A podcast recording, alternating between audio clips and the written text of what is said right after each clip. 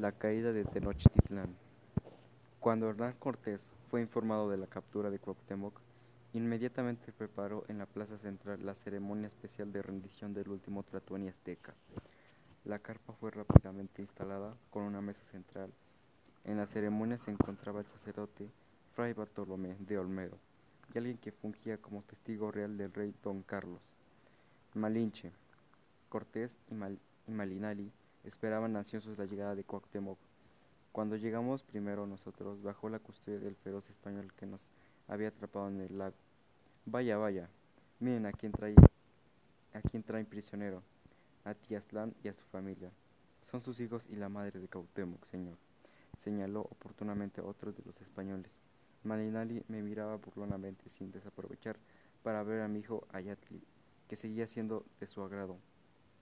Bienvenido otra vez a, a mi campamento, Tiaztlán. ¿Cómo ves? Estás por presenciar la rendición de Cuauhtémoc a mis pies. Después de meses de lucha, he logrado finalmente conquistar Tenochtitlán y a los mexicas. El cielo se encapotaba en lo alto.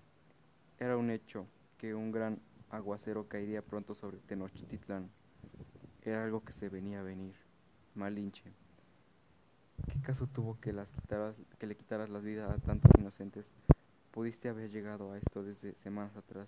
Las demás muertes sin destrucción fueron innecesarias.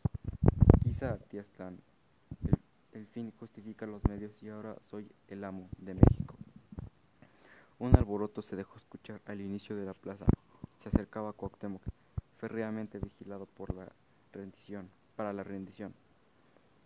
Malinche se preparó para recibirlo. Los españoles se acercaron un poco más para no perder un solo detalle del evento. La madre trató de acercarse para cerciorarse que su hijo estaba bien. En el grupo venía su esposa de su esposa de, acompañada de dos doncellas de la realeza, y mi sobrina Hatsiri, o María, María Isabel, como la habían bautizado en Tlaxcala. Pedro de Alvarado la reconoció en el acto y empezó a babear como una fiera al acecho. Hatsiri era una mujer y él lo celebró al verla de nuevo. Cuauhtémoc y Cortés quedaron frente a frente. La musculatura del Tlatoani en comparación con el cuerpo flaco y endeble de Malinche contrastaba notoriamente. Uno era hombre en la flor de su juventud y el otro hombre maduro y experimentado que había logrado su cometido. Malinali se acercó para la traducción. Cortés se intimidaba con las cicatrices del corrioso cuerpo de Tlatoani. Las cicatrices de guerra de Cuauhtémoc eran la prueba evidente de que un hombre de armas de armas tomar, a diferencia de Moctezuma, que era un hombre de más de 50 años que ya no peleaba cuerpo a cuerpo con nadie. Cuando Cortés lo conoció, Cuauhtémoc fue el que se atrevió a hablar primero, rompiendo el silencio que lo rodeaba. Como Tlatoani de los mexicas, he luchado con todas mis fuerzas por defender a mi pueblo, Malinche. No puedo más. Me avergüenza seguir viviendo y no quiero una vida indigna como la de mi tío Moctezuma al final de sus días. No quiero ser tu puta, Malinche. Por favor, toma el cuchillo que llevas en la cintura y arráncame el corazón para que pague con mi vida mi fracaso al no haber sabido defender Tenochtitlán. Malinche sonrió frente, se acercó más a Cuauhtémoc para tomarlo amistosamente de un brazo. Sintió que, que tomaba una estatua de bronce en vez de carne azteca. No, Cuauhtémoc, has vivido un valiente Tlatoani y mereces vivir. Juntos trabajaremos para reconstruir esta ciudad con un nuevo orden y gobierno. Seguirás siendo el Tatoni de los aztecas bajo mi gobierno. Te perdono la vida. Ahora tú, honrame con tu apoyo y lealtad. Cuauhtémoc enmudeció ante las palabras de Malinche. Todos los presentes gritaron dando su apoyo y aplaudieron. Después de la solemne rendición, Cortés invitó a Cuauhtémoc y a Tehuichpu a que lo acompañaran a comer juntos con los demás nobles. Malinche quedó extasiada con la belleza de, la esposa de Cuauhtémoc. Era la primera vez que veía y jamás la olvidaría. Tecuichpo y Malilali se miraron con odio como si estuvieran a punto de sacarse los ojos y llevar al traste lo logrado entre los bandos. La comida fue, fue plática en medio de un patio en ruinas y hedor a muerte, que llegaba caprichosamente con el viento. Álvaro no, no perdió el tiempo en celebrar el regreso a su lado de la mujer que le había regalado Chicotencan, que consideraba suya, ya que idearía algo para deshacerme de esta alimaña pelirroja que acusaba a mi sobrina. ese memorable día quedó registrado como el 13 de agosto de 1521, o el 1 de la serpiente del, del año 3 de casas en nuestro olvidable calendario. Los españoles celebraron ese día a un santo suyo llamado San Hipólito, y a él le dedicaron la construcción de una de sus primeras iglesias. Esa noche llovió como pocas veces, cascadas de agua caían del cielo como si fueran lágrimas de millones de tenostecas sacrificados últimamente en la resistencia azteca. Pavorosos relámpagos cibriaron la ciudad y riochelos de agua lavaron la sangre de la batalla del día anterior. Una extraña luz chisporreante flotó por varios minutos sobre el islote. Ante la vista asombrada y aterrada de los españoles, las cartecas y aztecas sobrevivientes, era como extricar las masas asesinadas en Tlatelolco para capturar el hedor a muerte y putrefacción como lo hace un sopilote desde las alturas. Después desapareció entre las nubes para no verse más. La caída de Tenochtitlán.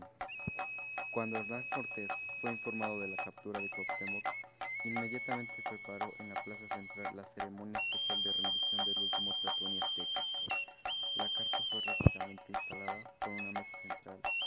En la ceremonia se encontraba el sacerdote Fray Bartolomé de Olmedo, alguien que fungía como testigo real del rey Don Carlos.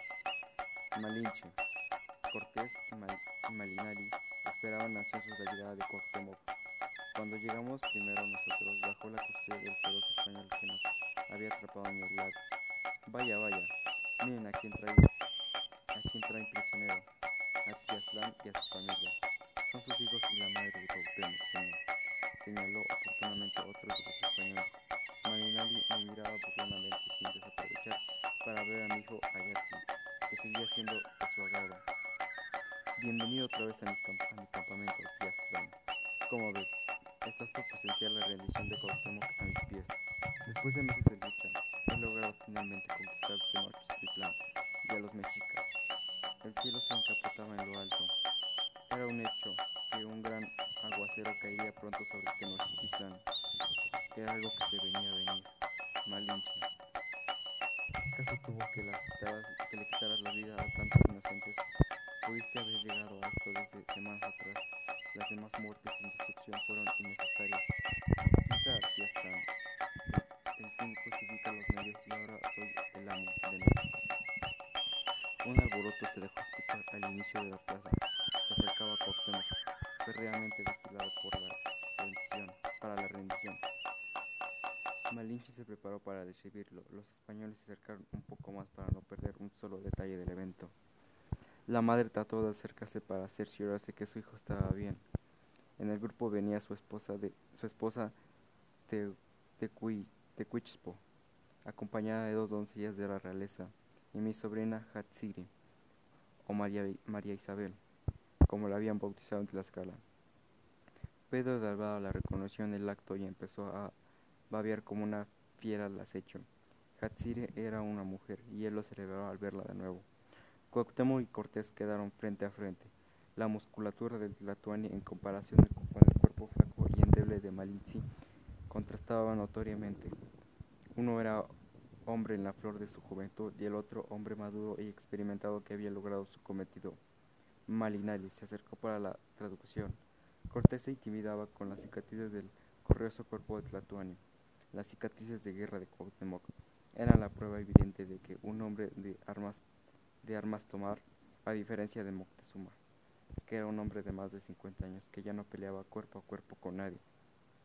Cuando Cortés lo conoció, Cuauhtémoc fue el que se atrevió a hablar primero, rompiendo el silencio que lo rodeaba. Como de los mexicas, he luchado con todas mis fuerzas por defender a mi pueblo Malinche. No puedo más. Me avergüenza seguir viviendo y no quiero una vida indigna como la de mi tío Moctezuma al final de sus días. No quiero ser tu puta, Malinche. Por favor, toma el cuchillo que llevas en la cintura y arráncame el corazón para que pague con mi vida mi fracaso al no haber sabido defender Tenochtitlán. Malinche sonrió de un frente, se acercó más a Cuauhtémoc para tomarlo amistosamente de un brazo. Sintió que, que tomaba una estatua de bronce en vez de carne azteca. No, Cuauhtémoc, has vivido un valiente Tlatoani y mereces vivir. Juntos trabajaremos para reconstruir esta ciudad con un nuevo orden y gobierno. seguirás siendo el Tlatoni de los aztecas bajo mi gobierno.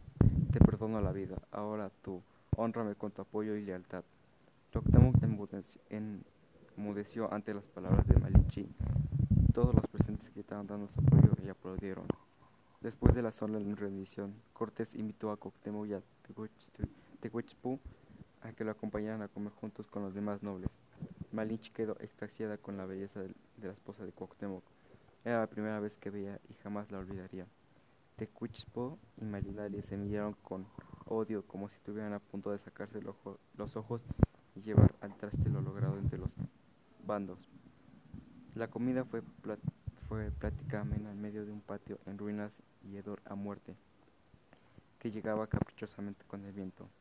Álvaro no, no perdió el tiempo en, celebrar el regreso a su lado de la mujer que le había regalado Chicotencan, que consideraba suya, ya que idearía algo para deshacerme de esta alimaña pelirroja que acusaba a mi sobrina.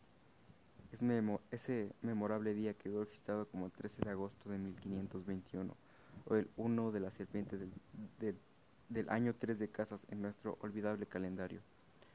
Los españoles celebraron ese día a un santo suyo llamado San Hipólito, y a él le dedicaron la construcción de una de sus primeras iglesias. Esa noche llovió como pocas veces, cascadas de agua caían del cielo como si fueran lágrimas de millones de tenostecas sacrificados últimamente en la resistencia azteca. Pavorosos relámpagos cibraron la ciudad y riachuelos de agua lavaron la sangre de la batalla del día anterior. Una extraña luz chisporreante flotó por varios minutos sobre el islote. Ante la vista asombrada y aterrada de los españoles, las cartecas y aztecas sobrevivientes, era como extricar las masas asesinadas en Tlatelolco para capturar el hedor a muerte y putrefacción como lo hace un sopilote desde las alturas. Después desapareció entre las nubes para no verse más.